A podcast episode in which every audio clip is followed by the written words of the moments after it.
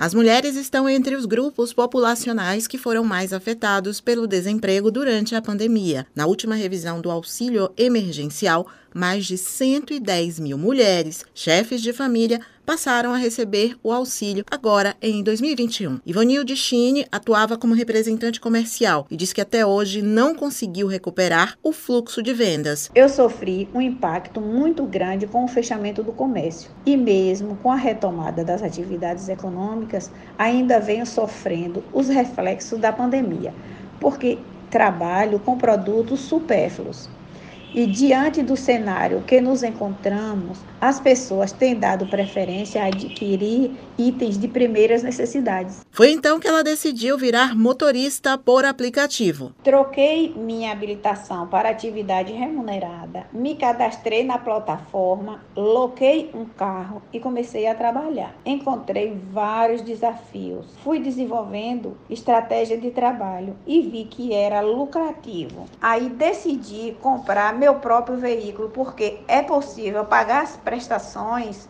com os ganhos do AP.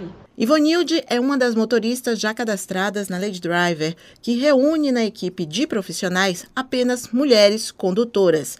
Adriana Barreiros é embaixadora da marca Lady Driver em Salvador e região metropolitana.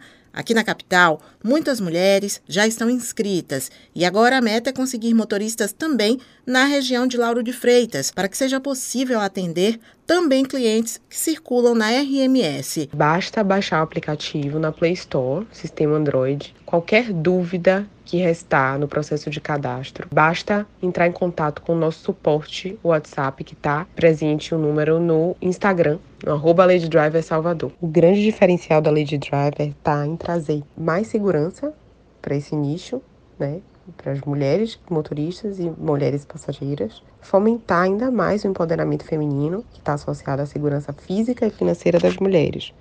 Né? É um aplicativo de mobilidade de motoristas mulheres para passageiras mulheres. Consequentemente, vai possibilitar mais segurança, vai diminuir os riscos de assédio, além de disponibilizar um sistema criterioso que nenhum outro aplicativo similar oferece de cadastramento, né? através da validação na Receita Federal, incluindo a pesquisa de antecedentes criminais. Suzana Lima para Educadora FM.